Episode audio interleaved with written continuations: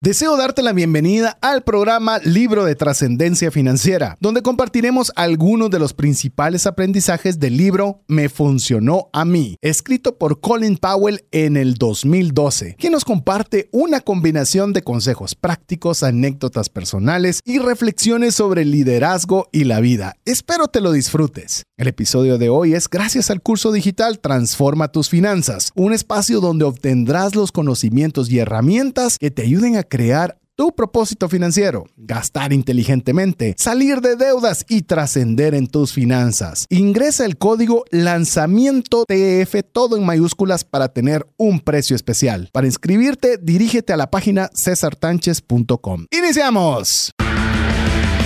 Comienza un espacio donde compartimos conocimientos y herramientas que te ayudarán a tomar decisiones financieras inteligentes. Esto es Trascendencia Financiera.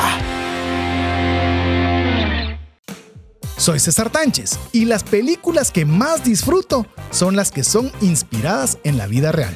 Mi nombre es Mario López Salguero y una de mis frases preferidas que utilizo es debemos de hacer lo que debemos de hacer para que nos dejen hacer lo que queremos hacer. Hola, te saluda César Tánchez y es un verdadero gusto poderte dar la bienvenida a un programa más de trascendencia financiera, un espacio donde queremos proporcionarte conocimientos, herramientas e inspiración que te ayuden a trascender en tus finanzas. Te damos la cordial bienvenida, esperamos que te pases un momento agradable, pero también un momento donde puedas aprender junto con nosotros sobre aquellos conceptos que nos ayuden a poder tomar decisiones financieras inteligentes para agradar a Dios con la buena utilización de recursos, para que tengamos lo suficiente y todavía más aún para nuestras familias, pero también que tengamos de una forma sobreabundante para que podamos compartir con una mano amiga. Así que te damos la cordial bienvenida, así como aprovecho también para que mi amigo coanfitrión del programa, también les dé la bienvenida a este programa, Mario López Alguero. Bienvenido, Mario. Muchísimas gracias, César. Muchísimas gracias a ustedes, amigos, por participar y escuchar el programa de trascendencia financiera.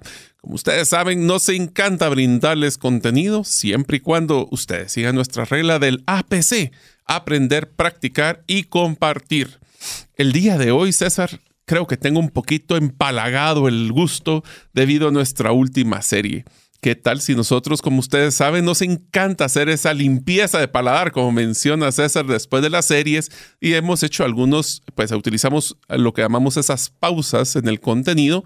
Dentro de estas tenemos lo que son los refresh. Como ustedes saben, ese es uno donde hablamos un contenido que no tiene nada que ver con la serie. También hacemos uno de las... Eh, pues hablemos de que de las limpiezas de palabras más populares que tenemos, que es el libro de trascendencia financiera. La respuesta que han tenido de, esta, de, este, de estos libros realmente ha sido muy positiva por parte de ustedes, nuestra audiencia.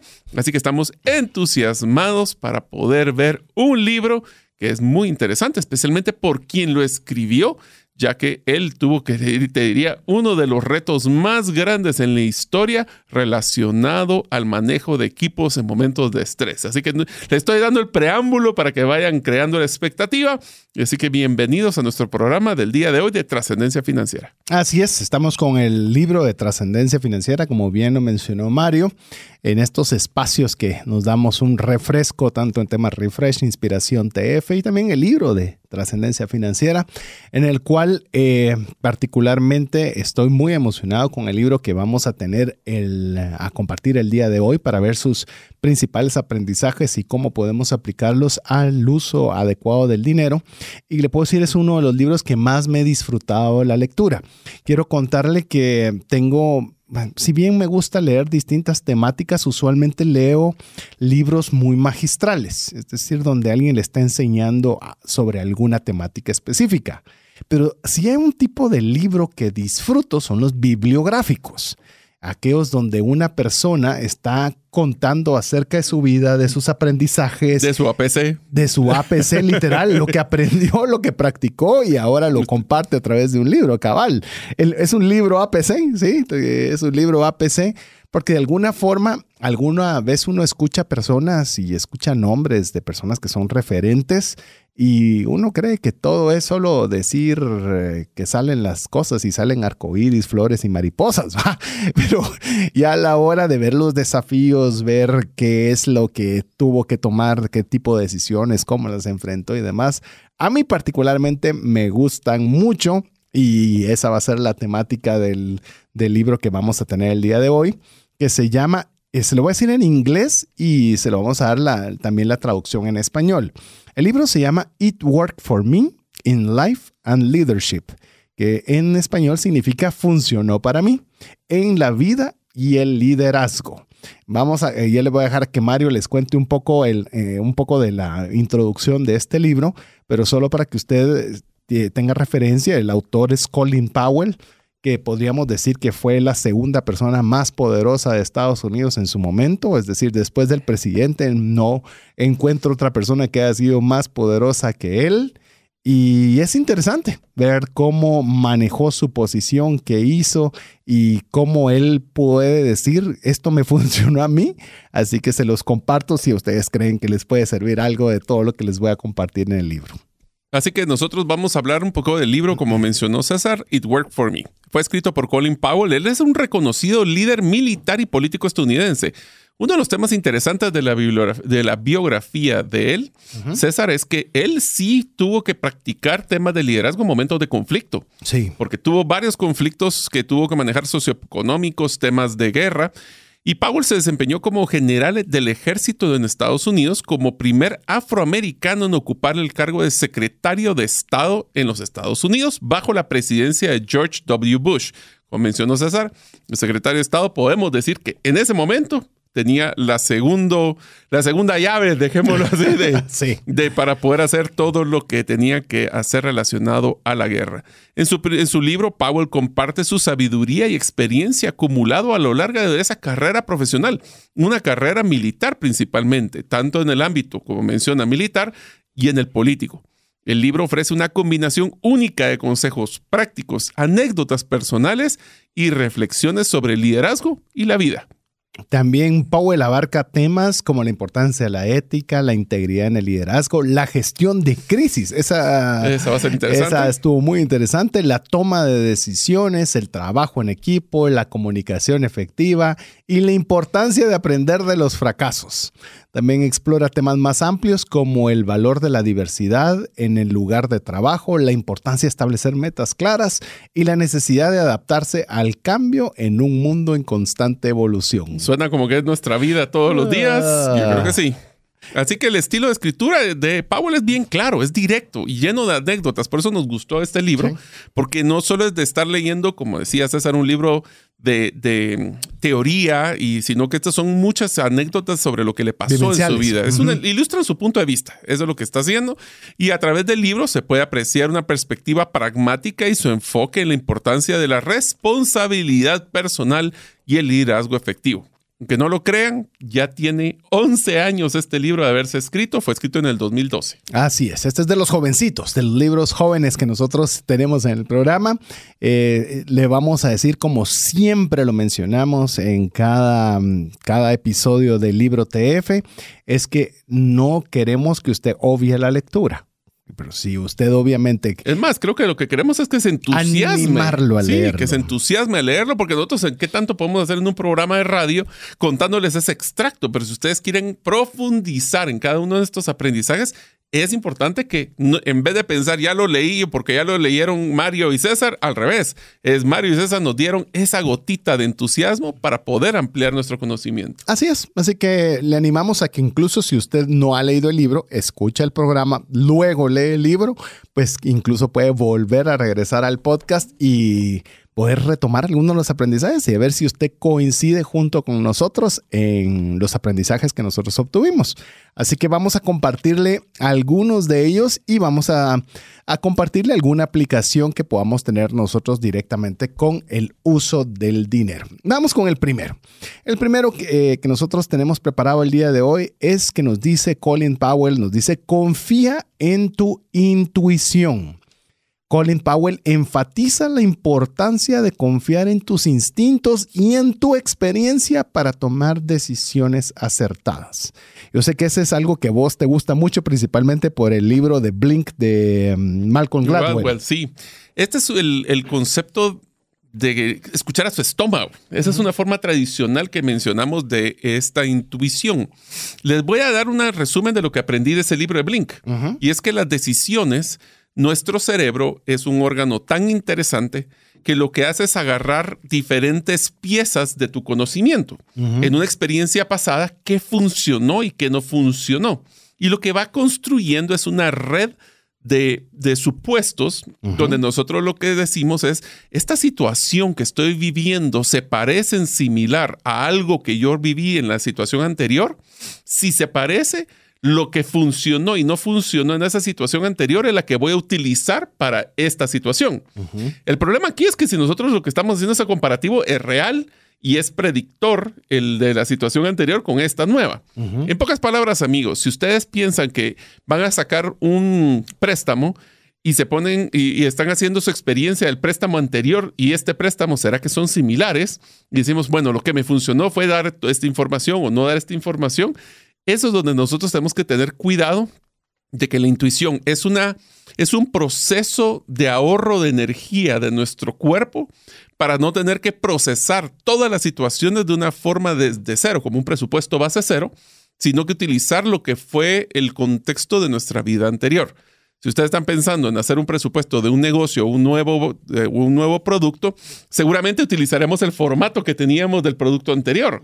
Más sin embargo, es, tenemos que tener cuidado de balancear esa situación para poder ponerle el contexto actual. ¿Será que son las mismas variables? ¿Es el mismo proceso económico? Por ejemplo, cuando hacemos un presupuesto familiar y lo tenemos que actualizar, ¿será que las mismas variables que fueron hace tres años en su presupuesto familiar son los mismos que actualmente? Ahí es donde tenemos que decir, la intuición es clave, pero si, la miramos como un factor de ahorro de energía, pero siempre con el cuidado del contexto donde vivimos. De hecho, como bien lo mencionaba Mario, el tema de Blink es un parpadeo. Es decir, todo eso sucede, todo lo que le mencionó Mario sucede en menos de un segundo. Es decir, son todos los análisis que hizo nuestro cerebro para tomar una decisión específica en base al recuento de todas las historias, experiencias y conocimientos que tiene guardadas. Entonces, en base a eso, hay eso que tengo una intuición, creo que sí podría suceder, tiene sentido, tiene lógica y tomamos una decisión. Yo quiero decirle algo, esa intuición, eh, por, de veras que deberíamos tener ese libro de Blink para alguna, algún mm. libro de, TF, va a, ser, va a ser más fundamental conforme usted le dé más conocimientos.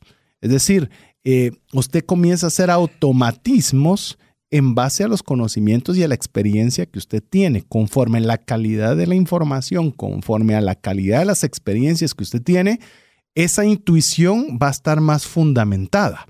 Usted va a decir, siento que sí, pero no es que solo siente, sino que hay como que en la parte de atrás muchos elementos que están tomándose en cuenta para poderle darle a usted esa intuición que usted lo ve como muy probable. Yo te diría que la intuición es como un músculo, César. O sea, tenemos que practicarla para que sea más efectiva. Te voy a poner un ejemplo esta es una historia que de la vida real que me sucedió a mí y donde yo vi una intuición siendo primero temeraria, pero al mismo tiempo efectiva trabajaba en una empresa que es me voy a evitar el producto y, la industria para que no sepan cuál es, pero era una industria que tenía que importar producto del extranjero.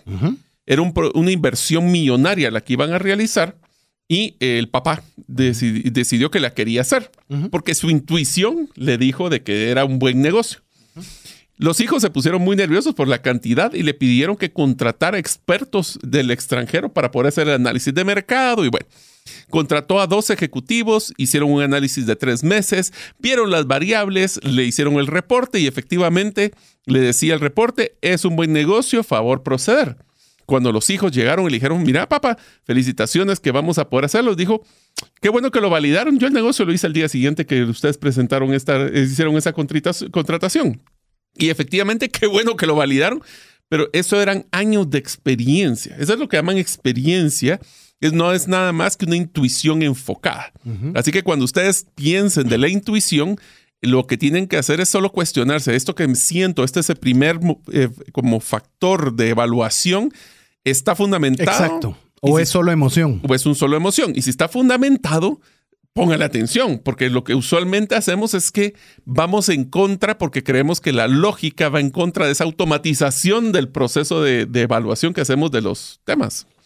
Y tal vez solo para ir cerrando este, este primer aprendizaje, eh, por ejemplo, usted puede estar escuchando hoy el programa sobre un tema financiero y usted realmente no lo necesita hoy. Pues no lo necesita, tengo buenas mis finanzas, tengo ahorros, mis negocios están caminando bien. Eh, ¿Por qué tendría yo que aprender sobre presupuesto, por ejemplo? ¿O por qué tendría que aprender sobre deuda?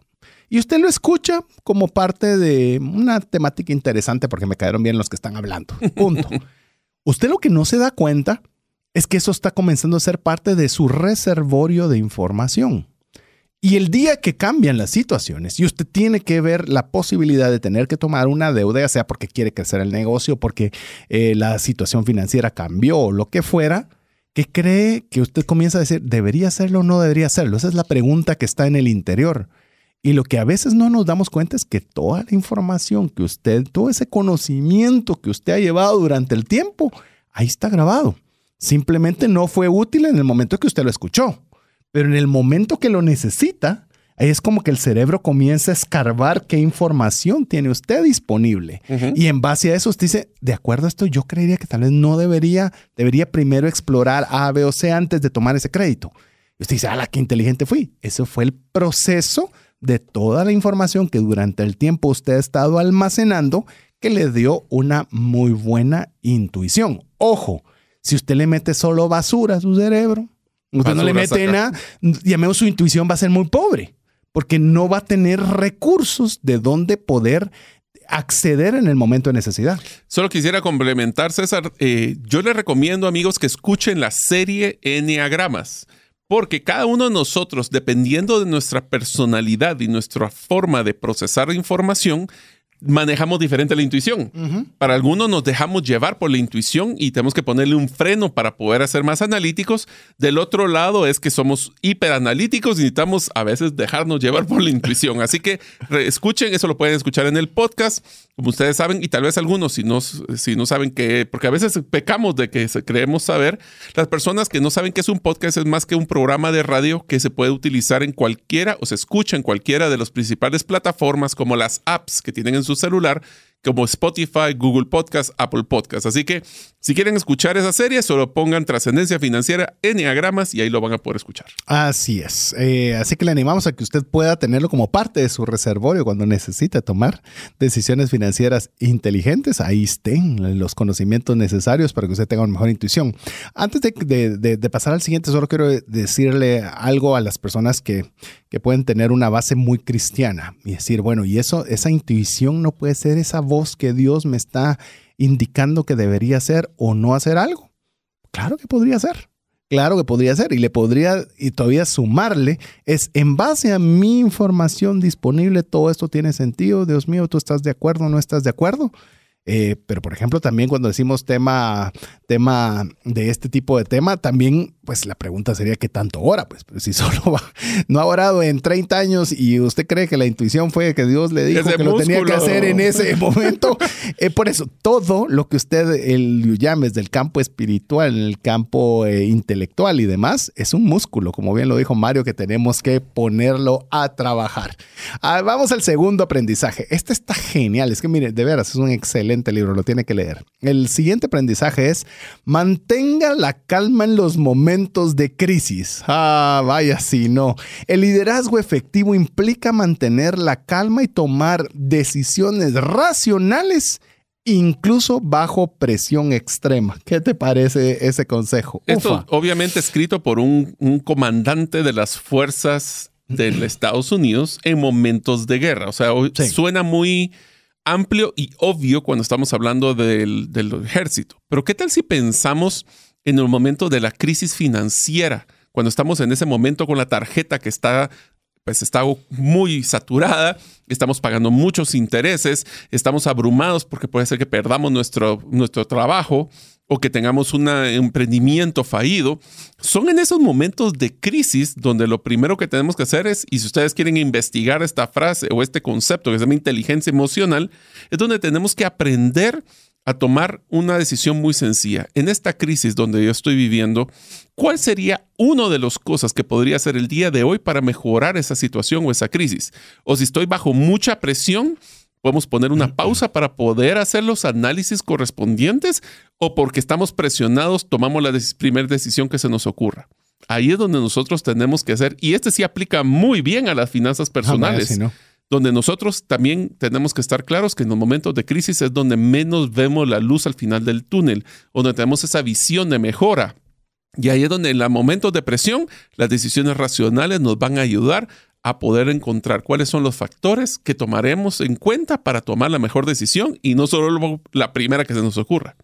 Y yo creería que una de las eh, formas más prácticas de, poner este concepto a trabajar es no tratar de solucionarlo todo. Es una cosa. Una cosa. es decir, la situación está grave, sí. Eh, está difícil, las tarjetas de crédito están topadas, me están llamando que tengo que pagar. Una, ok, ¿Qué es lo más importante? Y me gusta mucho como lo menciona, eh, si no estoy mal, Javier Servia en su libro, y él dice, cuando usted está en una situación extrema, lo primero que tiene que hacer es sobrevivir. La pregunta es, ¿tenemos para comer el día de hoy? Ah, está complicado. Bueno, entonces busquemos cómo vamos a comer el día de hoy. Sí, pero las pueden esperar. Pues, es decir, que dentro de lo complejo de la situación, qué es, qué es lo más urgente que tenemos que ponerle atención, qué es lo que tenemos que solucionar, qué es aquello que no importando qué debe estar resuelto el día de hoy. Otro ejemplo, y tal vez otra idea más que ejemplo, es decirle no se afane por demasiado tiempo cuando esté en crisis. Basta cada día su propio afán. ¿Qué es lo mejor que puedo hacer hoy para entrarle de lleno a este problema? esto es lo mejor. ¿Y qué va a pasar? Mañana será otro día, mañana traerá sus propios desafíos y mañana veremos qué hacemos mañana. Pero muchas veces nosotros nos, nos, ponemos cuando estamos en situación eh, compleja o de crisis, nos cerramos y, queremos tener la solución completa. Y yo le digo, esto lo aprendí de una, de una persona muy cercana en la cual acompañé cuando fue diagnosticada con cáncer. Y esta persona, pues eh, obviamente estaba contrastada de, que, de, esa noticia. Y yo lo primero que le pregunté al médico, le digo, bueno, dígame cuáles son los pasos que tenemos que realizar. Y así vamos a lo que usted diga. Me digo, tranquilo, aquí no hay pasos, aquí hay un paso. Vamos a hacer esto y después de esto veremos qué pasa con eso y de ahí tomamos la siguiente decisión. Y yo me puse a pensar, y bueno, y ahí está la vida de por medio, pues cuando estamos hablando de un tema de cáncer, la vida de por medio. Igual nosotros en los temas financieros y en los temas complejos. ¿Cuál es el siguiente paso que yo debería hacer? Ok, ejecutémoslo lo mejor posible y ya una vez ejecutado nos preocupamos del siguiente. Pero eso es tomar decisiones, eh, llamemos racionales cuando estamos bajo fuego, porque cuando las cosas están buenísimas, ah, si funciona, funciona, no funciona, no funciona. Pero la, cuando cosa está tremenda es donde tenemos que literal poner la mente fría y tomar decisiones más, eh, no solo con la cabeza, sino también em, muy pequeñas, muy pequeñas, acciones pequeñas que nos ayuden a poder dar pasos proactivos a solucionar el problema. Te lo pongo de una forma para más, eh, no más, pero que sea complementaria a lo que acabas de mencionar, pero una forma más visual. Cuando el futuro es tan oscuro, está tormentoso y tan difícil, ¿cuál es la luz que puedo prender el día de hoy para iluminar mi día? ¿Cómo yo viendo tan lejos, tan difícil, tan abrumador, qué puedo hacer el día de hoy? Una cosa que puedo hacer hoy para poder prender, aunque sea hoy, esa primera luz que me puede ayudar a prender la fogata para poder iluminar ese futuro. Voy a seguir con tu ejemplo. Y tú tomaste esa decisión y se sigue viendo igual. ¿Qué haces después? seguir luchando con esa luz, porque el día, aunque la luz del futuro se vea oscura, por lo menos ilumino mi día hoy. Exacto. Da un paso. Pero todo lo veo igual. Demos el siguiente paso. Y te prometemos que en un futuro vas a tener mejor luz, porque poco a poco, tal vez la luz de hoy no va a tener el gran impacto en el futuro, pero puede ser un mejor día hoy. Así es. Así que lo importante, como por eso me gustó mucho este consejo y solo para terminarle el contexto, llegaban, no le voy a contar mucho las historias específicas, pero le llegaban diciendo, tenemos que tomar una decisión porque Ahorita. armó ahorita y entonces si no se va a armar la quinta guerra mundial y entonces se va a hacer todo. Él decía, tranquilos. A ver, ¿cuál es qué es lo que está sucediendo? ¿Qué es lo que podría suceder si hacemos y si no hacemos? En base a eso, ¿qué es lo más racional que podríamos nosotros hacer? Y está obviamente con el presidente en un lado, con el presidente del otro país en otro lado, pero él tomándose calma para tomar su decisión. Creo que vale la pena, César, completar este aprendizaje mencionando cómo deberíamos de hacer un proceso racional, porque tal vez eso es algo que no men- mencionamos. Mm. ¿Cómo es que nosotros podemos tomar ese momento de presión y poder procesarlo? Lo principal que tenemos que hacer es cuál es la decisión que, estamos, que necesitamos tomar. Eso es lo primero. El segundo punto es cuáles son las diferentes opciones o alternativas que pudieran existir. Y una vez que tengamos las diferentes opciones y alternativas, tenemos que definir, primero, cuál es la viabilidad, o sea, qué tan posible realizar cada una de ellas, cuáles son los beneficios, los pros o contras que le llamamos, que es los beneficios o las implicaciones, cuál es el riesgo que deberíamos, que existe de cada una de estas situaciones, y lo siguiente es tomar la decisión. Porque usualmente pasamos en análisis parálisis y eso pues nos puede afectar, pero principalmente una vez que identificamos el problema, cuáles son las soluciones, ponderamos y si quieren hacerlo más lógico todavía, pónganle un número, un peso a cada una de las diferentes opciones y una vez, si ustedes no quieren tomar la decisión, solo sumen los pesos y que la matemática tome la decisión por ustedes. Es una forma muy simple de cómo manejar las primeras dos aprendizajes de este libro. Es cómo manejamos los instintos, pero teniendo esa, esa experiencia y cómo manejar crisis en momentos difíciles de presión constante. Sin lugar a dudas. Y recuérdese que el no hacer Eso fue el algo- ingeniero que se me salió. Sí, ya lo anoté, está muy bien. Y, y no hacer algo también es parte de la solución. ¿Qué pasa si no hago nada? Esa es, una, pregunta. Sí, Es, una, es una opción que deberíamos de tomar siempre como la tercera opción. La opción uno, la opción dos y la tercera siempre es, tal vez no vale la pena hacer nada. ¿Qué, pasa si, qué, ¿Qué pasaría bueno o malo si yo no tomo una decisión ahora? Y eso le va a ayudar a usted tener ese proceso racional para mantener la calma en momentos de crisis. Pero lo que queremos es que usted mantenga la calma y nos escriba al WhatsApp más 502 59 19 05 42, dejándonos su opinión sobre qué le va pareciendo este libro de TF. Así que vamos a mensajes importantes para usted y regresamos en breve. Si sientes que no te alcanza el dinero y que necesitas ordenar tus finanzas, el curso Transforma tus finanzas es para ti. En él aprenderás a gastar con inteligencia, salir de deudas, ahorrar con propósito, generar más ingresos y mucho más. Adquiere el curso en la página cesartanches.com en la sección de recursos. Invierte en tu educación financiera y transforma tus finanzas. Si llegara a fallecer la persona que lleva el ingreso al hogar, ¿se tendrían los recursos económicos para poder seguir adelante? Si la respuesta es no, el seguro de vida es algo imprescindible a contratar. Adquiere un seguro de vida de bajo costo que te devuelva todo lo aportado en 20 años. Cotiza el tuyo al WhatsApp más 502 5995 4444.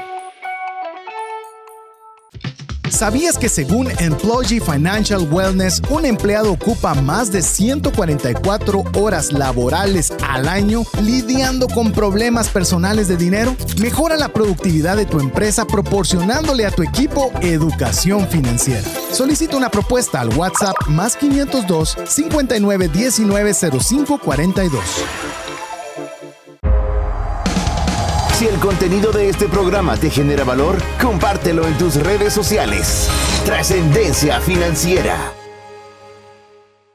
Queremos agradecer cada uno de los mensajes que usted nos envía al WhatsApp más 502 59 19 05 42, en el cual estamos en el libro de trascendencia financiera o libro TF, si a usted le gusta más resumido, en el cual estamos conversando sobre el libro It Worked for Me in Life and Leadership de Colin Powell o traducido en español Funcionó para mí en la vida y en el liderazgo. Así que estamos compartiéndole algunos de los aprendizajes de este buenísimo libro bibliográfico que le recomendamos que usted también lo pueda tener como parte de esas lecturas que le pueden ayudar poder trascender no solo financieramente, sino en muchas áreas personales. A ver, vamos con el siguiente aprendizaje que me va a ser, ya no lo voy a repetir, todos me gustan mucho, pero este otro que me gustó mucho. me gustó mucho. o sea, estamos hablando, solo para que antes de que me esto es como, me estás diciendo como cuando hablamos de los episodios, ¿verdad? Algo así. El techo de uno es el sótano del siguiente. Así, es, es muy buenos consejos, insisto, uno de mis libros favoritos. Oiga este, de forma clara y concisa. La comunicación efectiva es fundamental para el éxito de cualquier ámbito. Powell destaca la importancia de ser claro y conciso al transmitir mensajes. Eh, como le digo, si usted lee la historia, se va a dar cuenta que no puede haber una instrucción que no sea claramente entendible por las partes. Hay países, vidas, países. Eh, hay demasiado en juego por un malentendido de una forma que no esté claramente dicha de parte de él. Entonces, ¿cómo? imagínense si usted y yo tuviéramos eh, o le diéramos la importancia a lo que expresamos con nuestra boca, que a veces la hablamos de una forma muy ligera. ¿Y qué tal si nosotros nos pusiéramos a pensar que si fuéramos nosotros ese ese encargado de Estado donde cada palabra que digamos tiene una relevancia bien grande de cada cosa que nosotros decimos para ser claros y concisos. Bueno, las decisiones que él tomaba implicaban vidas. Así que aquí les voy a dar una recomendación que aunque suene muy sencilla y si ustedes lo aplican les garantizo que van a tener una mejor comunicación para ser más claro y concisa. Dos situaciones. La primera, si alguien le está explicando a ustedes, tómense el tiempo a decirle, quisiera repetir lo que yo entendí para estar claros que el mensaje que me estás brindando lo entendí bien. Del otro lado, si tú estás dando una instrucción, pídele a otra persona que te repita lo que entendió y aclare si tiene alguna duda. Porque si ustedes le preguntan usualmente a las personas, y tienes alguna duda, la respuesta es un grillo que hace clic, clic, no se escucha nada de respuesta. O por temor te dicen que sí, aunque no hayan entendido.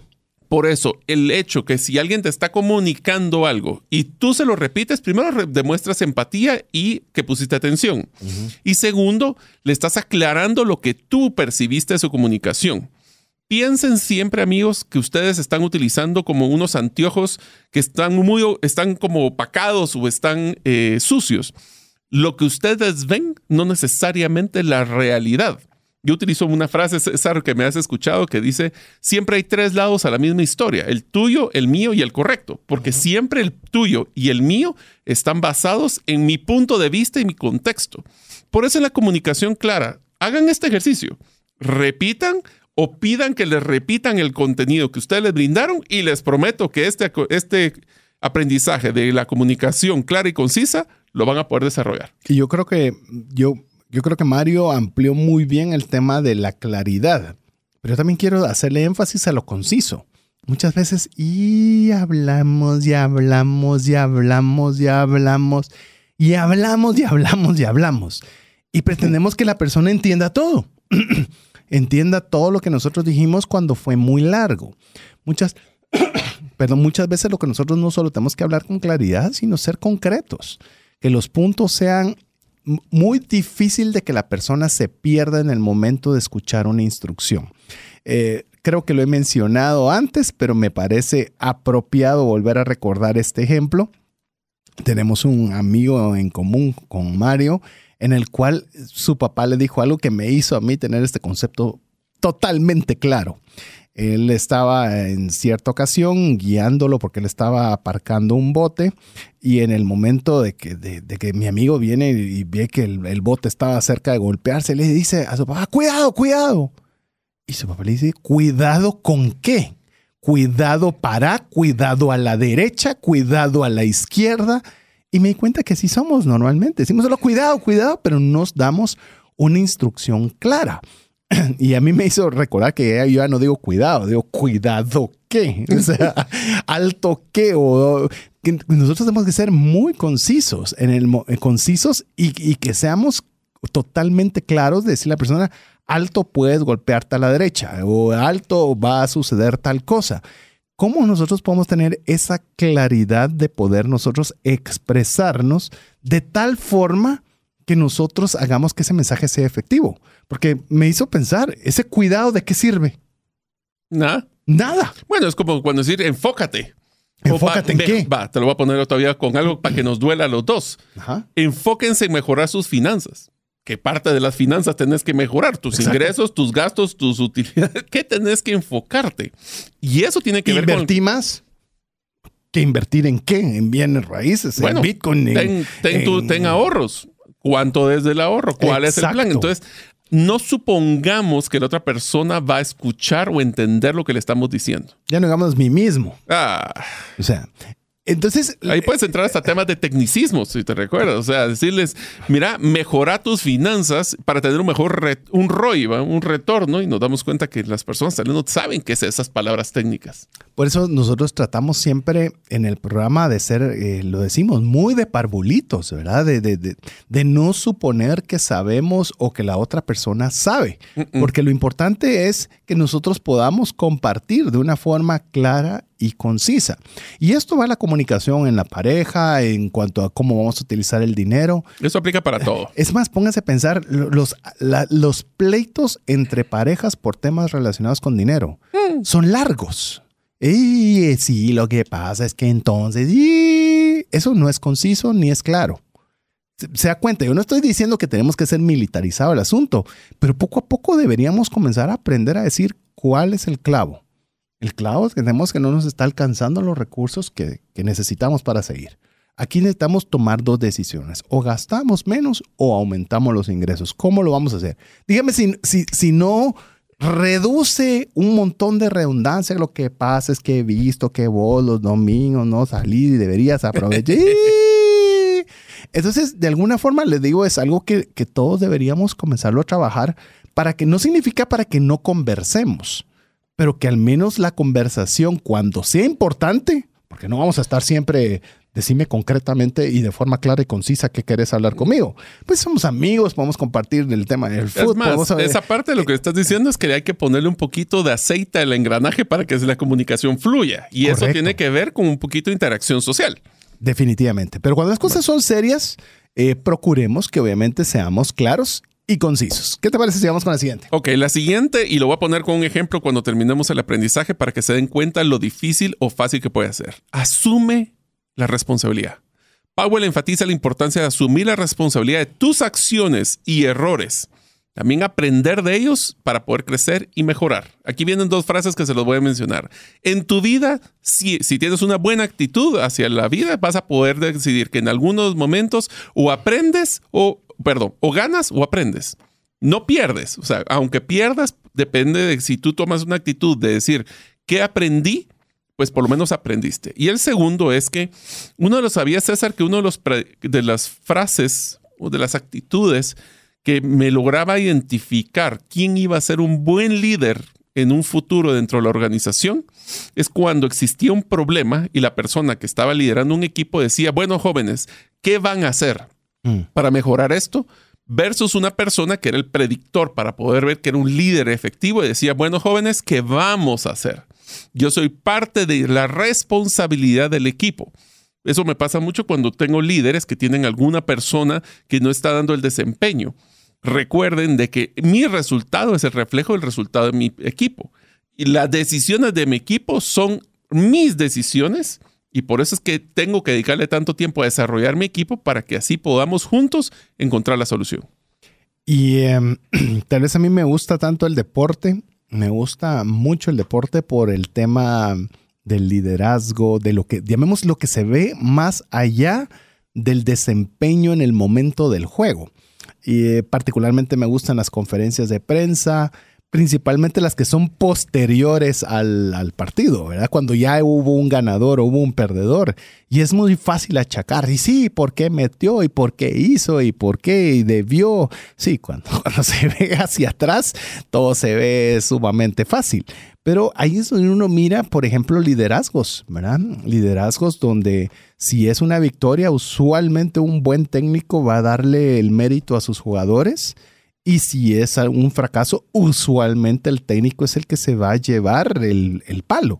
Y eso no significa ser ciegos de que la puerta cerrada puede decirle a aquel jugador que falló, decirle, mira, eh, esto no estuvo bien, tuviste que haber cambiado aquí, debiste haber mejorado acá, de la forma correcta de hacerlo es esto y aquello, pero realmente quién es el que está asumiendo esa, esa, esa responsabilidad. Habla mucho en el tema de liderazgo. Es muy fácil también en finanzas personales atacar a la esposa, decir es que vos sos, es que aquí la gastona, ah, ah, ah, y al final de cuentas, eh, eso no gana nada. O sea, lo único que gana uno son enemigos y no gana uno el, esa, esa, llamemos, esa fuerza que se necesita dentro de un hogar. A mí me gustó mucho y se la recomiendo de las pocas series que a veces uno puede recomendarle. Recomiendo la serie El Mariscal. Es excelente. La ¿Esa cuál es? Eso sí no sé cuál es. Fíjate que es eh, de la historia de tres mariscales de campo o tres quarterbacks en las cuales lo siguen durante toda una temporada para ver que, pues, cómo es antes del juego, cómo son las recuperaciones, cómo son sus tratos con los directores técnicos, cómo son los sponsors, todo. Es una cosa, son ocho episodios. Eh, buenísima la serie. Pero ¿qué es lo que quiero llegar a decir? Uno se imagina al técnico muy duro es increíble el técnico cómo conversa con el mariscal de campo, le, le, pregunta su opinión, qué es lo que crees, yo creo que esta jugada es la que debería ser, pero dime qué es lo que piensas, ¿te parece bien? ¿Hay otra idea que se te ocurre? O sea, no es yo soy el director técnico aquí y aquí se hace lo que yo digo y si ustedes quieren, bueno, genial y si no, también. Eh, y a veces nosotros tomamos esas posiciones también, yo aquí en la casa mando y aquí se hace lo que yo digo y porque así se acabó. Y a veces que uno también debería también, no solo el asumir responsabilidad cuando las cosas van mal, sino también participar a todos también de los éxitos cuando se están haciendo bien las cosas. Te voy a contar, César, que en, cuando, bueno, a veces he tenido la oportunidad de acompañar empresas en temas de desarrollo de sus programas de liderazgo. Y dentro de eso hacemos una evaluación de liderazgo. Eh, tiene varias preguntas, son cuatro, cuatro eh, pilares. Pero lo interesante aquí que me hizo mucho clic es que hay una pregunta dentro de esa encuesta que sea, es una encuesta 360, es una encuesta donde se le evalúa por diferentes, el líder siempre se le evalúa por su jefe, sus subalternos y sus pares para poder entender cómo es eh, el, resultado y la percepción que tienen de él. Pero hay una que me encanta eh, y por eso tuve el, reconocimiento de lo que estaba mencionando. Y dice, la pregunta es, como líder, esta persona que estamos evaluando, ¿es más probable que dependa de la fuerza de sus relaciones y credibilidad personal para lograr que se hagan las cosas? ¿O la otra opción es, depende del poder de la posición y del título para lograr que se hagan las cosas? Y, te lo voy a sumar, como le digo, no le voy, tampoco le voy a dejar, le voy a spoilear eh, esta serie, que le digo, es muy buena, es difícil, de verdad, hoy día puedo recomendar una, pero, pero esa es muy buena. Y le digo, por ejemplo, habían fracasos de jugadas, ¿verdad? Aquí el énfasis es el sobre el quarterback, sobre el mariscal de campo, ¿verdad? No es sobre todo el equipo, sobre el mariscal de campo. Es el líder del equipo en el, líder, El que lanza la pelota para ponérselo de una forma muy sencilla. Y a veces habían equivocaciones. Y en esas equivocaciones, mire, no sé si es obviamente montaje de, producción de serie, pero mire, la persona a la cual, llamemos, no le llegó el balón, se acercaba con el mariscal de campo, es mi culpa, yo debía haber corrido más rápido, es mi culpa, yo debería haberme quedado más tiempo, es mi culpa, no te preocupes, mire, ver cómo el tema de asumir la responsabilidad es un estilo, o sea, es un estilo de convivencia, no es pues, ¿Cómo me la tiraste de mal si no viste que yo estaba? Y usualmente solemos ser así, incluyéndome, mm. cuando debería ser otra la cultura, ¿verdad? La cultura es, mira, si yo hubiera corrido un poco más, perdona, la próxima voy a estar en ese punto.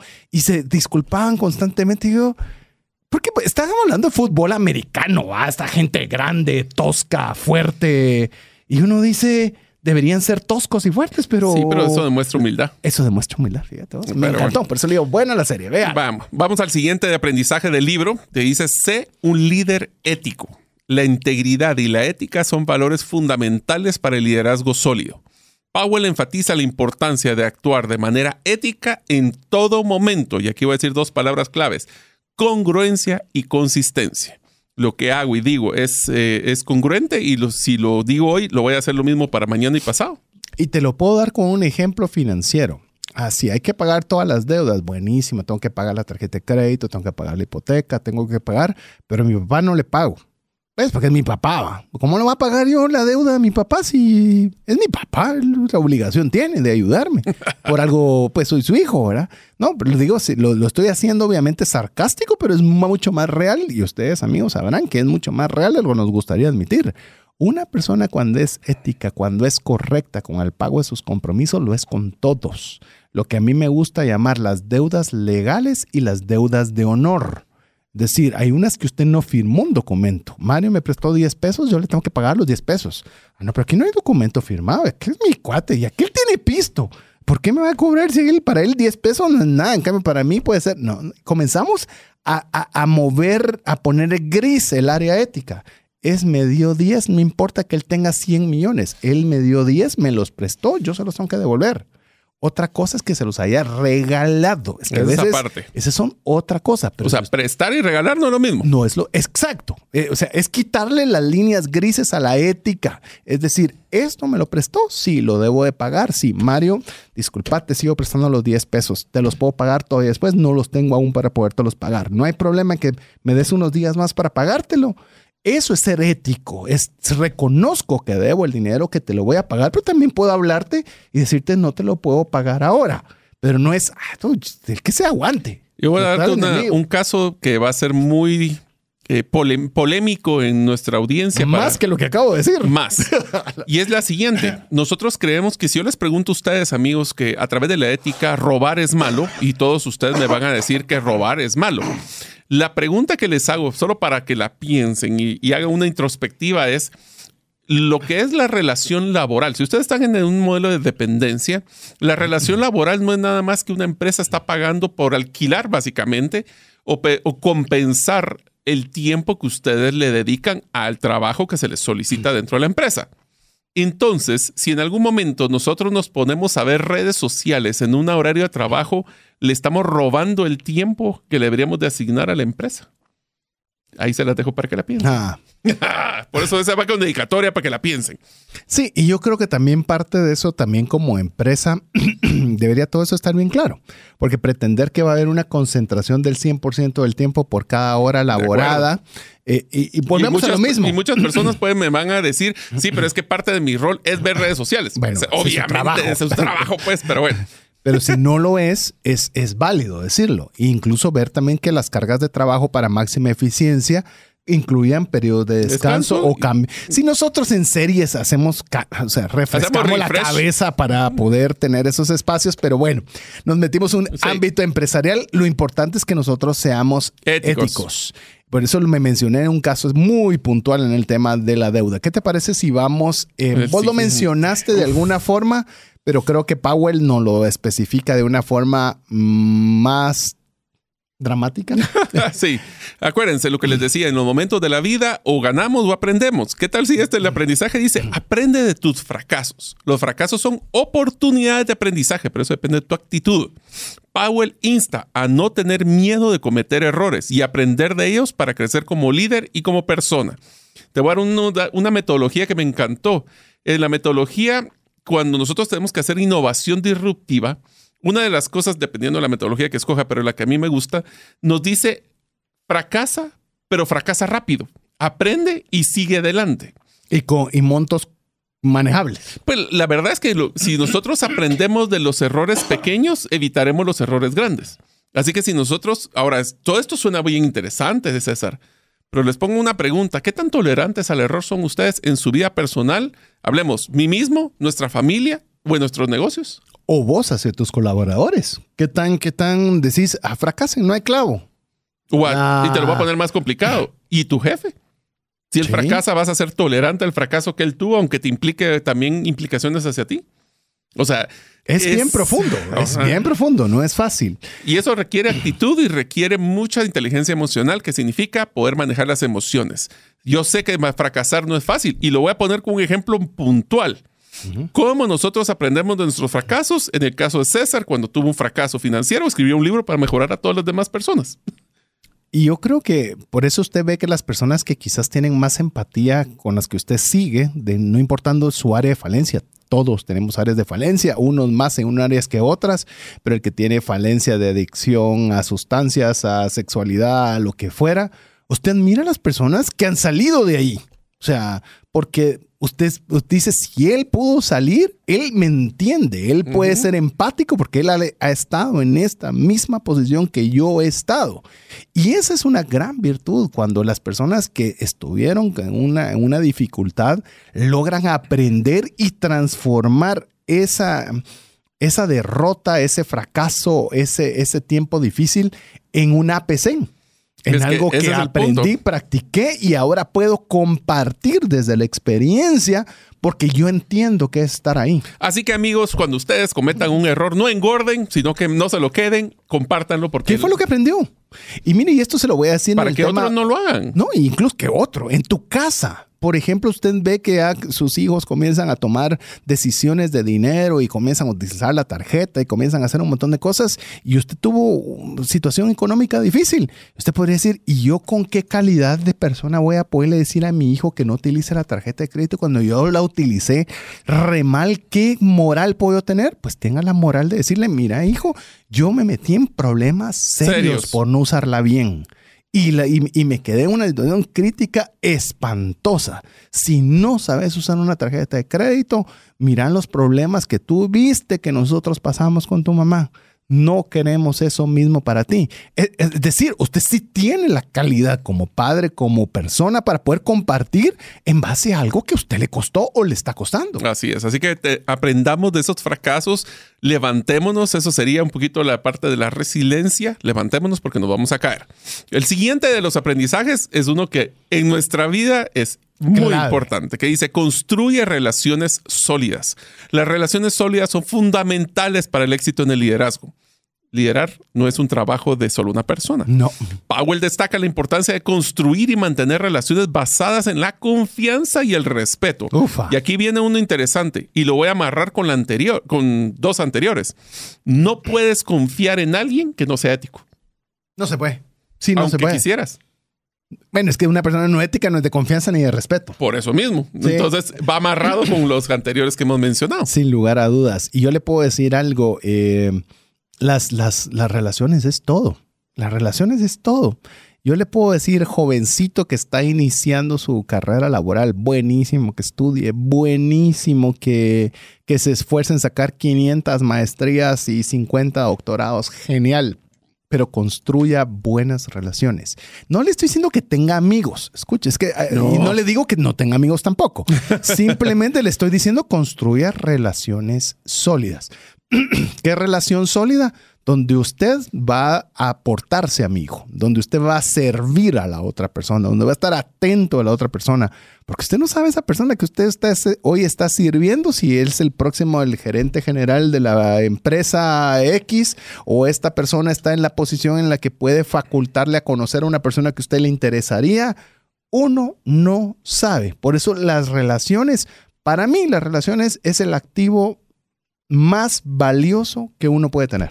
Y un punto importante, en, algunas empresas existe el concepto de la política interna, es donde existen eso de que yo vengo y limito la información para que él no cometa errores y después yo le dije, viste que te lo dije. Una de las cosas que tenemos que estar claro es que las relaciones sólidas se construyen cuando tú das tu mejor, máximo esfuerzo independientemente de lo que las otras personas realicen o hagan. La vida es un círculo y si esta persona hizo algo mal, después la vida, Dios, la, el karma, le pueden llamar, se va a encargar. Yo sé que duele a veces y es frustrante, pero si nosotros queremos crear relaciones sólidas, las personas saben que tú eres confiable. Aunque ellos hagan lo que tengan que hacer, tú eres confiable, tú eres predecible y tú eres una persona que ejecuta y resuelve. Por eso me encanta cuando vienen estos consejos de alguien que viene del ejército. Porque aquí vos cuando vas a construir relación sólida es tu vida depende de, tu compañero. o sea, Yo confío que vas a cuidar mi espalda. Así es, no, literal. O sea, no es, no es metafóricamente hablando. o sea, eh, si tú no haces lo que yo no puedo confiar y respetarte. Mi vida depende de la confianza y respeto que yo te tenga. Así es. ¿Qué tal si nosotros pudiéramos nosotros portarnos de esa misma forma y tener esas ese tipo de relación que la persona pueda descansar de que puede confiar ¿En nosotros? usted? Va, en nuestras ahora ¿Cuánto hablemos- vale eso en las finanzas? Bueno, pensemos finanzas familiares. ¿Será que nuestro cónyuge puede confiar en nosotros? ¿Nosotros confiamos en nuestro cónyuge? Bueno, ¿Nuestros hijos confían en nosotros? Recordate que ¿En en, finanzas? en el tema del aniversario, cuando estuvo una persona que nos vino a visitar y nos dijo que su- estaba con aquel sentimiento que no le había dicho a su esposo cómo man- estaba manejando inadecuadamente los recursos. Sí, me acuerdo. Y eso es, y, y- y se lo agradezco, porque eso no, eso no lo estoy diciendo yo como. Pero ahí estás como- aprendiendo de los errores. Exacto, y ya lo está compartiendo que eso no era correcto y necesitaba arreglarlo para poder tener relaciones sólidas. Así que bueno, vamos a hacer nuevamente una pausa, nuestra segunda pausa, antes de llegar ya al final del segmento del libro TF en el cual estamos hablando. It Worked for Me in Life and Leadership. Funcionó para mí en la vida y el liderazgo de Colin Powell. Regresamos en breve. Recuérdese, escríbanos al WhatsApp más 502 59 19 05 42. Una sola enfermedad puede acabar o destruir considerablemente el patrimonio que te ha tomado una vida construir. No permitas que eso suceda y contrata un seguro de salud que te permita tener acceso a los mejores hospitales del mundo y con cero deducible en hospitalizaciones en Guatemala. Solicita una cotización al WhatsApp 5995 4444. Si sientes que no te alcanza el dinero y que necesitas ordenar tus finanzas, el curso Transforma tus finanzas es para ti. En él aprenderás a gastar con inteligencia, salir de deudas, ahorrar con propósito, generar más ingresos y mucho más. Adquiere el curso en la página cesartanches.com en la sección de recursos. Invierte en tu educación financiera y transforma tus finanzas. ¿Deseas aprender a invertir en criptomonedas y no sabes por dónde iniciar? El curso Realizando tu primera inversión en criptomonedas te guiará desde cero hasta realizar tu primera inversión. No necesitas experiencia o conocimiento previo. Adquiere el curso en herramientasprácticas.com e ingresa el código Bitcoin Economics para poder obtener 5 dólares de descuento. Apliquemos juntos el APC de trascendencia financiera. ¿Qué significa APC? Aprender, practicar y compartir. Queremos agradecerle cada uno de los mensajes que usted nos envía al WhatsApp más 502 59 19 05 42. Si usted quiere que continuemos con el libro TF o libro Trascendencia Financiera, es muy fácil. Nosotros medimos qué hacemos y qué no hacemos en base a los números que obtenemos. Si usted no lo escucha, pues sabremos de que no le interesó el libro de TF.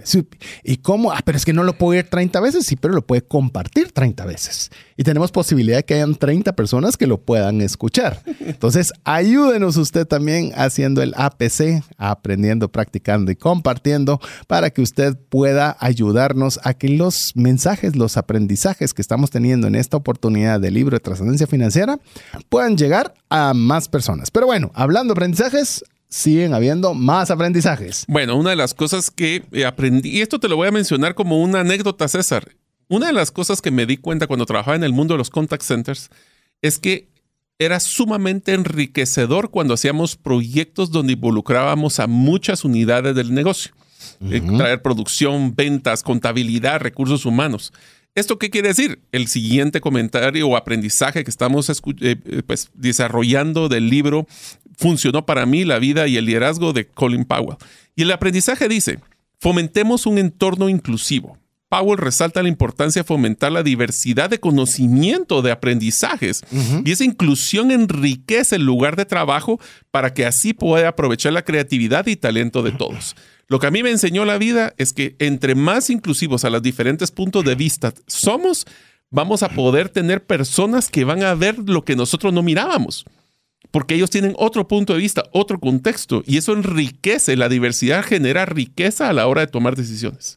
Y voy a repetir un ejemplo que quizás lo he mencionado anteriormente, pero creo que, que refuerza este punto, que les mencionaba que en cierta ocasión una, mm, una empresa que tiene una marca específica de automóviles quería pautar en una estación de radio. Y esto el equipo de mercadeo pues estaba, ya sabe, le dan todas las, las carpetas de los ratings y un montón de cosas de, de, de- De para todo. ver dónde pautar. Y lo que hizo en esta oportunidad el, el- el líder fue que fue con el taller donde llevan a hacer el servicio los automóviles eh, de esta marca en particular. Y sabe que me pareció una genialidad y por eso se los comparto con el tema de fomentar un entorno inclusivo. Y les preguntó a los mecánicos que vieran dentro de todos los automóviles que estaban llevando cuáles eran las estaciones que estaban en la mm. memoria de cada uno de los vehículos para ver cuál era la, la, estación de radio que más escuchaba quién, su mercado objetivo. Entonces, esa información no la tiene en la carpeta de la agencia publicitaria, esa información no la va a tener en mercadeo, esa información la tenía la gente de taller. Entonces, ahí es donde usted puede pensar, ¿pero qué van a saber los de taller sobre dónde pautar en radio? pues tenían información más fidedigna que quizás de lo que podíamos tener nosotros en muchas carpetas. Igual nosotros podemos ser también con el tema de información o de tema de, de ideas para mejorar las finanzas, de preguntar, coño, pero si mi esposa ni trabaja tiene siglos de no saber ni siquiera de qué es el tema financiero. Ah, pero ella es la que va al supermercado, ella es la que sabe cuánto están subiendo los precios, ella sabe qué máquinas o qué forma podría ser para economizar un costo y demás. Y a veces nosotros eh, creemos que no las sabemos todas y creemos que los otros no se las saben nada. Y ahí es donde nosotros deberíamos aprovechar el conocimiento a las personas que principalmente están en el campo de batalla diario. Para eso se requiere algo que es bien importante, se llama humildad, intelectual. Así que estamos clarísimos. El siguiente punto, aunque suena evidente, no lo es, y es establecer metas claras. Tener metas claras y alcanzables es esencial para el éxito. Powell anima a establecer metas desafiantes pero realistas y trabajar arduamente para alcanzarlas. Y voy a usar un ejemplo como que fuera el ejército. Nuestra meta es lograr tomar esta montaña. Pero ¿qué significa tomar la montaña? Significa que eh, vamos a retroceder a todas las personas de la, competencia, en este caso, o del otro ejército significa poner una estación para poder comunicar, significa poder, ¿qué? A veces nosotros decimos las metas como una meta de bajar la deuda, incrementar, bajar de peso, incrementar las ventas o incrementar mis ingresos, pero no somos utilizando la metodología Smarter, que se recuerdas que lo vimos en uno de los episodios, una, una metodología que las metas tienen que ser realistas, alcanzables, con tiempo. ¿Quién lo va a hacer? cuál es el detonante de medición para saber que sí lo logramos o no.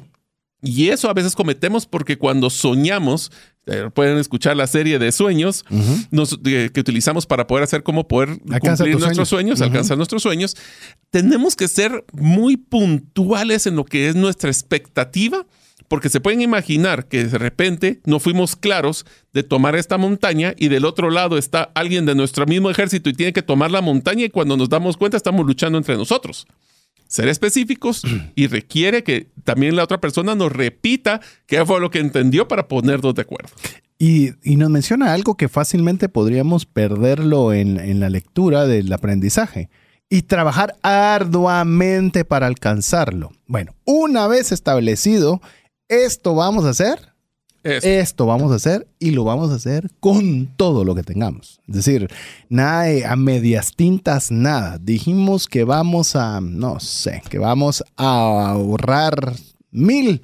Pues vamos a economizar todo lo que sea, pero de que se van a ahorrar mil, se van a ahorrar mil. No importa si no salí a comer, no importa si no compré nuevo, no sé qué. Vamos a hacerlo. Por eso lo importante es que una vez se establezca bien, por eso decía, tiene que ser realizable, alcanzable, debe obviamente implicar un esfuerzo, pero una vez se estableció, se va a hacer todo para lograrse. Así es no hay nada de que ah, lo hago el otro mes. Eh, yo digo que mejor le bajamos. No, ya se, lo ya se estableció. Dijimos, vamos a conquistar esta montaña, que lo que queremos realmente es poner una red transmisora en ese momento y vamos a proteger esa red de transmisión porque eso es lo que hemos logrado hasta que esa red no está montada, no pasa nada. A ver, aquí te va una fórmula matemática para fortalecer lo que acabas de decir, César. X es igual a X. Ajá. No es igual a X, es igual a Y más excusas. Está buena. Así que X es igual a X. Y el siguiente punto, que es uno que piensen en su presupuesto anual, pensemos familiar o presupuesto de su negocio, que dice adáptate al cambio. ¿Inflación, querés decir? No, lo pongo así. Llegamos a mitad de, adáptate al cambio, pero complementemos con el establecer las metas. Hiciste un presupuesto el año pasado, posiblemente en agosto, septiembre, para lo que era tu 2000, el año que estés. Estás a junio y estás muy lejos de poder cumplir tu meta a junio te pones a hacer ajustes o no, porque tenemos que, ser tenemos que adaptarnos al cambio. Entonces, solo le voy a hacer la mención del, aprendizaje. Dice, Powell destaca la importancia de ser flexibles y adaptables en un mundo de constante cambio. Le hace nuestra... Y eso lo hizo antes de la pandemia, ¿eh? Sí. Imagínate. Ni cerca estaba. Los líderes exitosos deben de ser capaces de ajustarse y responder a nuevas circunstancias. Porque lo que pasa cuando son presupuestos es que eh, se basan en supuestos que son teoría de lo que puede suceder. Pero si nuestra meta es crecer tanto porcentaje, puede ser que tenga que ser muy flexible en el cómo, aunque tal vez la meta, que es lo que mencionaba, trabajar arduamente, es la meta posiblemente no la vamos a cambiar, pero el cómo llegarla sí. Sin lugar a dudas. Y, y hoy lo podemos ver. Y lo bueno de nuestros programas es que procuramos que sean atemporales, pero la inflación es algo que es atemporal. La inflación es el aumento Permanente. desmesurado de, de, precios. Algo que usted estaba comprando hoy a 10, a hoy le cuesta 12, 15 o 20. El dilema es que ya cuesta 12, 15 o 20. Entonces, si usted no se adapta, sí, pero yo siempre he comprado esto de esta marca y de esta forma. Mi listado de compras es este lo que cueste. Exacto, entonces no le va a alcanzar. Pues si llamemos si sus ingresos están muy cercanos a sus gastos, seguramente no le va a alcanzar. Seguramente si usted no hace un cambio, seguramente se va a endeudar y seguramente se va a comprometer y le, y le va a afectar. Esa es la falta de flexibilidad. Entonces ahora vamos a tener que definir si no debo hacer algún cambio de producto, de forma de consumo, de comprarlo o no comprarlo para poderme adaptar ante esta realidad que nos está afectando a todos como la inflación. Así es, así que adaptémonos al cambio, pero también arduamente luchemos por nuestras metas. El siguiente aprendizaje es uno que imagínense en el ejército. Construye un equipo fuerte. Suena bastante lógico, pero un líder efectivo debe construir un equipo fuerte cohesionando, no imponiendo necesariamente. Powell resalta la importancia de empoderar a los equipos de trabajo y aprovechar sus fortalezas individuales. Entonces le hago una pregunta. ¿Ustedes ya están claros de sus propias fortalezas y debilidades? ¿Están muy claros de las fortalezas y debilidades de su equipo? ¿Y saben cómo se complementan? Porque uno de los errores que cometemos a la hora de contratar personas, César, es que contratamos al mismo yo personas que tienen las mismas fortalezas y las mismas debilidades y lo único que hacemos es exponenciarnos en vez de complementar esa diversidad que hablábamos anteriormente. Y este conlleva lo que también mencionaba Powell. Está bien, vas a complementar la deficiencia que vos no tenés, bueno, empoderala pues. Pero como te da miedo porque él, él, sabe mucho más de esa área que yo, entonces yo me voy a ver como débil porque entonces eh, es humano, es humano. Y, esto trae, siempre todo lo que hablemos nosotros, eh, lo hablamos a nivel empresa, lo hablamos a nivel relaciones, lo hablamos a nivel eh, familia. ¿Cuál es, cuál es algo donde su esposa tiene más fortaleza que usted en el tema financiero? ¿Cuál es aquello que es más débil que usted? Yo creo que todos deberíamos hacer un FODA familiar, mm. que si no sabe que es un FODA, fortalezas, oportunidades, debilidades y amenazas, en las cuales podemos aprovecharnos de, las habilidades que tiene cada uno en la familia. estaba jugando, te cuento, hace, hace poco estaba jugando con mis redes sociales. Y, te recuerdas que para el, bueno, no fue hace poco, fue para el aniversario, calcular el mm. aniversario y vino mi hija y le dije, pues ella es obviamente mucho más eh, eh, pilas, iba a decir, ávida para el uso de las redes y le pedí favor que ella hiciera esa, ese posteo de red social para anunciar el aniversario del programa. Y te digo, fue de los videos más vistos. ¿Por qué? Porque tiene la habilidad. ¿Por qué debo tratar yo de ser mejor que ella? Que ella ya tiene esa fortaleza. ¿Por qué no aprovecharnos entre familia para ver ¿Cuáles son las fortalezas que podemos presentar cada uno dentro de un hogar para poder llegar a un mejor fin en temas financieros y de cualquier tipo de cosas? Te lo voy a poner con una frase que me has escuchado, César. Cuando una persona necesita contratarlos a ustedes, ya sea porque están en un modelo de dependencia o solo son un, o, mejor dicho, son un experto en algún tema, utilizan esta frase para cuando quieran ampliar su abanico de opciones. Experto en todo, experto en nada. Nada. ¿Qué quiere decir esto? Nosotros tenemos que tener claro nuestras fortalezas y nuestras debilidades y rodearnos de personas que complementen esa fortaleza, que complementen mi debilidad con su fortaleza. Y para eso, el siguiente aprendizaje. ¿Cómo voy a saber cuáles son esas fortalezas o debilidades? Pues aprendiendo a escuchar. Escuchar activamente es una habilidad crucial para un liderazgo efectivo. Powell enfatiza la importancia de escuchar a los demás y valorar sus perspectivas. Aquí viene una prueba ácida para la próxima vez que ustedes estén teniendo una conversación. ¿Están escuchando lo que la otra persona les está tratando de decir o están tratando solo de medio escuchar para ver cómo le van a contestar? Lo usual es lo, último que mencionabas y voy a contar una breve historia del libro de Powell cuando se refiere a esta parte. Y él dice, punto número uno, jamás tenía mi puerta cerrada en, llamamos, si no fuera una reunión, por supuesto, pero si él estaba trabajando, su puerta nunca estaba cerrada. Segundo, dice que las, las conversaciones que tenía cuando alguien le llegaba a hablar, que normalmente pues eh, tienen su escritorio y tienen los, los obviamente, las sillas enfrente. Y él decía, jamás, jamás yo permitía que me hablaran cuando la persona se sentaba frente a mí. Siempre tuve un como sofá en el cual nos íbamos a sentar ahí y ahí platicábamos. Porque es increíble, dice, que la comunicación cuando alguien te está hablando del otro lado del escritorio es tú inferior me estás hablando a yo superior. Y yo no quería eso. Yo quería que la comunicación fuera lo más, lo más eh, relacionable posible. Entonces, siempre las conversaciones, ¿necesitas hablar de algo? Sí, buenísimo. Nos vamos a sentar y sentados en un sofá conversaban. Dije, esa es una masterclass para mi vida, dije yo.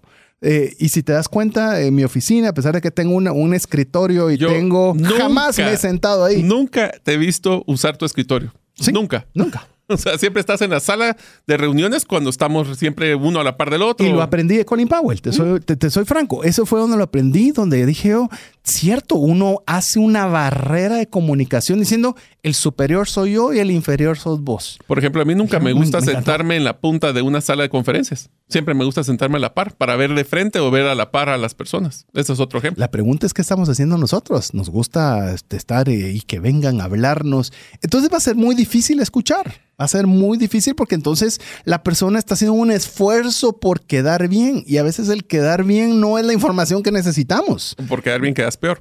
sí, Es más, eso y me va a amarrar este concepto al siguiente aprendizaje, que es mantener la confianza. Pero para que la confianza no solo es fundamental para el éxito de cualquier relación, Powell destaca la importancia de que para poder tener confianza tenemos que ser honestos, confiables y uno que es bien interesante, cumplir las promesas. Hmm.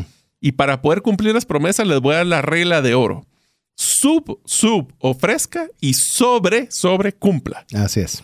Con esa frase de que les acabo de mencionar, si ustedes, aunque digan, saben que un reporte, por ejemplo, les va a llevar dos días hacerlo, y ustedes le pueden decir a la persona, te lo entrego en tres, pero te lo, te lo envío antes, su expectativa, y ese es el manejo de expectativas, va a ser que en tres días lo envían, pero él es confiable porque me lo entregó en dos. Pero nosotros por quedar bien decimos mañana te lo doy. ¿Y qué es lo que pasa?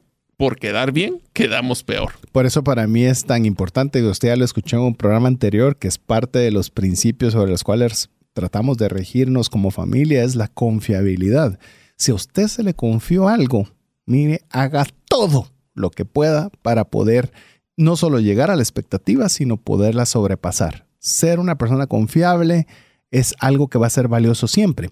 Recuerdo rápidamente leyendo otro libro que quiero compartirle con ustedes. Tenemos muchos que queremos compartir con ustedes. Hay cola, hay cola.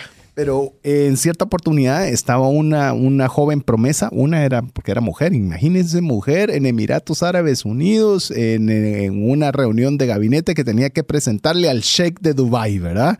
Y eh, no tengo forma de ponerle un contexto, pero hablarle al presidente de su país es una pantufla comparado con hablarle con un sheikh de Dubái en esos entornos porque es casi considerada una eminencia, una cosa es increíble. Y tenía que hacer una presentación de tres minutos para lo cual se había preparado días, ¿verdad? Y esta persona ya estaba sentada en el gabinete de ministros, todos los ministros sabiendo que iba a conversar, quedándosele viendo, y estaba esta, esta jovencita, era del, estaba en los 20, eh, sumamente preocupada y con miedo, y llega el sheikh y se para a la par de ella y le dice, yo tengo confianza en ti y sé que lo vas a hacer muy bien. Y lo dice enfrente de todos los ministros. Imagínate la Tengo presión. mucha confianza puesta en ti. No, pero deja eso. Para mí, y como lo explica, le dijo a los ministros, me la tratan con cariño porque esta es una joya. Eh, ¿Qué voto de confianza? Imagínate, es a lo que voy, pero sabía perfectamente a quién le estaba dando ese voto de confianza, que había pasado semanas eh, trabajando arduamente para poder presentar esos tres minutos. Ja, esa Entonces- es una de las cosas interesantes que en una frase podemos generar una relación y un impacto para toda la vida de la otra persona. Imagínate esa persona, decime si no le va a ser leal para hacer todo lo que esta Va. persona le pida. Y si le sumo a eso, imagínate, César, de que esa persona le cumple al shake. ¿Cómo crees que sería el siguiente aprendizaje? Celebrar sus logros. Así es. Reconoce y celebra los logros de los demás. Es esencial para mantener la moral y la motivación del equipo. Va, le dio el voto de confianza, le cumple y se lo celebra. Olvídate. Te voy a dar una frase bien interesante, César. Y esto, si ustedes lo quieren utilizar, amigos, a mí personalmente me funcionó muy bien. Cuando yo trabajaba con un nuevo equipo, el primer día yo les decía, amigos, yo estoy trabajando con ustedes, doy mi voto de confianza de que son el mejor equipo que pude haber tenido en mi vida. Eso significa que a todos ustedes los voy a poner en un pedestal. La decisión que ustedes tienen que tomar de aquí en adelante es o se mantienen ahí o se bajan. La decisión es suya. Imagínate que nosotros podamos decir y celebrarle cada vez que se mantenga en ese pedestal. Las personas van a motivarse. Ahora, solo un pequeño paréntesis antes que se me olvide. Cuando hablamos de celebraciones, amigos, tengan mucho cuidado que no todos les gusta celebrar de la misma forma. Sí. A algunos les gusta el reconocimiento en público. Si eres un introvertido, eso Bien. no le va a gustar. Lo que en privado. Algunas pueden ser monetarios, algunos pueden ser de ego, otros pueden ser de estatus. Traten de, en vez de suponer, pregúntenle a las personas con las que ustedes trabajan si logramos X. X logro, ¿cómo te gustaría que te motivara o que te celebrara? Porque nos quebramos la cabeza y a lo mejor simplemente hay que preguntar. Ahora le voy a decir algo. A no hacerlo, hágalo. Hay cualquier cosa va- buena. eh, llamémosle, si vamos a meternos en un proceso de cinco años para establecer, Mm. hágalo. Mire, somos muy fáciles, y le digo todos, somos muy fáciles para decirte equivocaste y destruir a alguien que hizo algo equivocado. Pero le pregunto, ¿qué tan fáciles somos también para reconocer algo que se hizo bien? Algo que, que funcionó. Hay veces de veras, eh, deberíamos nosotros decir, hay personas que han estado con nosotros 10, 12, 15 años, ¿cuántos se han parado a decir, mira, que mu- muchas gracias por tu Mm. esfuerzo, por tu trabajo, por lo que haces? Eh, buenísimo, aquí te traje eh, ah, un café. Pero son pequeñas cosas que pueden celebrar los éxitos en casa. Cuando vimos que algo ha sucedido bien, Cuando obligación tenés de sacar las buenas notas O- con todo lo que estamos trabajando por, para sacar tus estudios adelante. O me merezco. Esa es otra parte, otra parte de que nosotros no nos, no- Y a veces pasamos tanto en el proceso de tratar de mejorar o de tratar de lograr que se nos olvida celebrar. Por Y- ejemplo, ¿sí? cuando estás en un proceso de salir de una deuda tan grande, ¿qué tal si celebras cuando llevas a la mitad? O Es- cuando vas a llegar a 75%. Y con lo que estamos diciendo, Mario, incluso nosotros hemos estado haciendo una serie de, de actividades particulares que apoyamos a empresas y demás, y a veces nosotros mismos decimos, ¿y cuándo celebramos? Nosotros mismos nos estamos dando cuenta que no nos estamos tomando esa pausa para decir, nice, hagamos una pausa, hicimos algo bueno, salió esto bien, sí. salgamos a comer, de- démonos, o sea, un espacio para decir, buen trabajo, listo para agarrar esa energía para la siguiente actividad. Pasamos tanto tiempo haciendo que a veces no se nos olvida celebrar. Tienes cinco tarjetas de crédito, bueno, saliste de una. Date un espacio y ve a comer con tu familia, celebras algo para que, para que esa no, no pase como, "Ah, bueno, pues ya salió una, ¿verdad? No, ese es un, es algo que vale la pena celebrar. Démonos espacio para celebrar.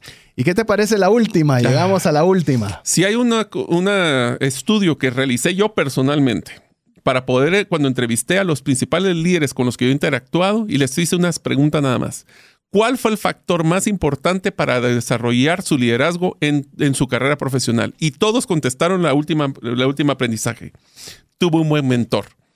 Powell alienta a los líderes a convertirse en mentores y a guiar a otros porque el ser mentor te ayuda a ti para desarrollarte como persona e impactar la vida de la otra persona. ¿Qué significa la diferencia entre mentor y coach?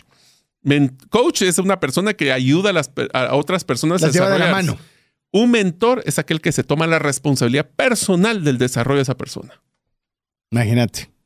Esa es nada más la meta de la, digamos, si vamos a hacer la C de compartir, es Ese la es meta. el APC. Un APC exponenciado es ser mentor. Exponenciado que con esteroides, diríamos, es hacer un mentor. Y le digo, de alguna forma, lo que hemos procurado nosotros a través del programa de radio es, eh, ante la, podríamos llegar a una persona, llegar a dos, es procurar de alguna forma generar esos contenidos para, para que puedan, de alguna forma, nosotros poder ayudar y guiar con, en base a la experiencia, desafíos, aciertos y desaciertos para, para nosotros poderle compartir algún principio que le pueda ayudar a mejorar. Así que ese es el APC completo y creo que qué mejor como lo describió Colin Powell en su libro It Worked for Me in Life and Leadership o como sería en español, funcionó para mí en la vida y el liderazgo. Me pareció fantástico este tiempo, no sé cómo le pareció a usted. Pero si usted cree, ahí está la tarea. Nos fuimos sin antes de no vamos a cerrar sin tarea. Si usted cree que este libro le dio de los 21 aprendizajes que compartimos, al menos uno que usted crea que vale la pena aprender, practicar y compartir, escríbanos al WhatsApp más 502 59 19 05 42. Amigos, si usted se pueden imaginar todos los aprendizajes e historias que contamos César y yo de nuestra vida personal, no mencionamos ni siquiera uno de las anécdotas que cuentan en el libro. Así que les dejo también de tarea, si les llamó mucho la atención, ¿qué tal si lo compran? ¿Qué tal si lo comparten? ¿Qué tal si ustedes vienen y comparten este episodio para otras personas que pueden generarles valor? Así que tienen varias tareas, aunque más fue un episodio de muchos aprendizajes. Así es, así que queremos darle las gracias nuevamente por el favor a su audiencia en nombre de Mario López Salguero. Jeffrey nos controla, su servidor César Tánchez, agradeciéndole que usted esté en nuestra compañía. Esperamos también contar con su compañía la próxima semana, si así Dios lo permite. Mientras eso sucede, que Dios le bendiga. Si el contenido de este programa te genera valor, compártelo en tus redes sociales. Trascendencia financiera. Esta es una producción de iRadios Guatemala Centroamérica.